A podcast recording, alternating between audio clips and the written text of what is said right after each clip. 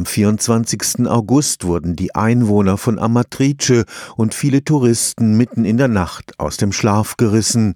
Ein schweres Erdbeben erschütterte den Gebirgsort in Mittelitalien und hinterließ Chaos und Zerstörung. 268 Menschen konnten nur noch tot geborgen werden. Jetzt, vier Wochen später, legt das Karlsruher Zentrum für Katastrophenmanagement CEDIM seinen Abschlussbericht vor.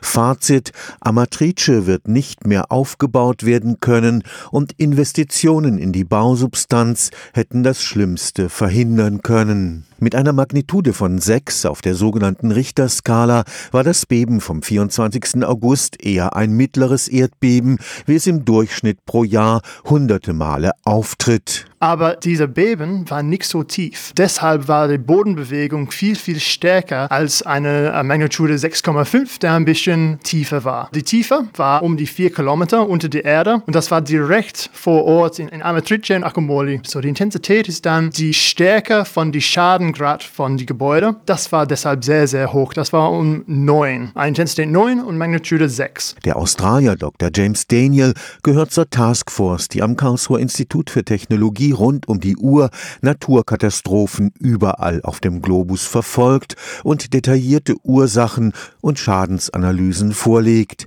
Da in Italien die afrikanische Platte auf die europäische trifft, sind Erdbeben dort die Regel. Durch die Mitte Italien gibt es eine riesige Bruchzone. Von Nord bis Süden gibt es dann immer Erdbeben. 1908, 1980, 1997, 2009 und jetzt jede zwei Jahre in Italien gibt es ein großes Schadenbeben. In Amatrice selbst allerdings lag das letzte Beben 313 Jahre zurück. Man hatte die Gefahr fast vergessen. Es gab nur 20 Prozent von den Gebäuden, die unter einem Baunorm überhaupt gebaut waren. Es gab viel Holzboden Mauerwerk von Flusssteinen. Und das hat viel Verwundbarkeit im Vergleich zu normalen Baustoffen, die die benutzen in Italien. Neben Amatrice wurden noch zwei weitere Orte praktisch ausgelöscht. 7500 Gebäude insgesamt sind wahrscheinlich schwer beschädigt oder komplett zerstört. Das ist dann ein Teil des Schadens. Der andere Teil des Schadens ist natürlich der Tourismus. Der Gesamtschaden wird vom CEDIM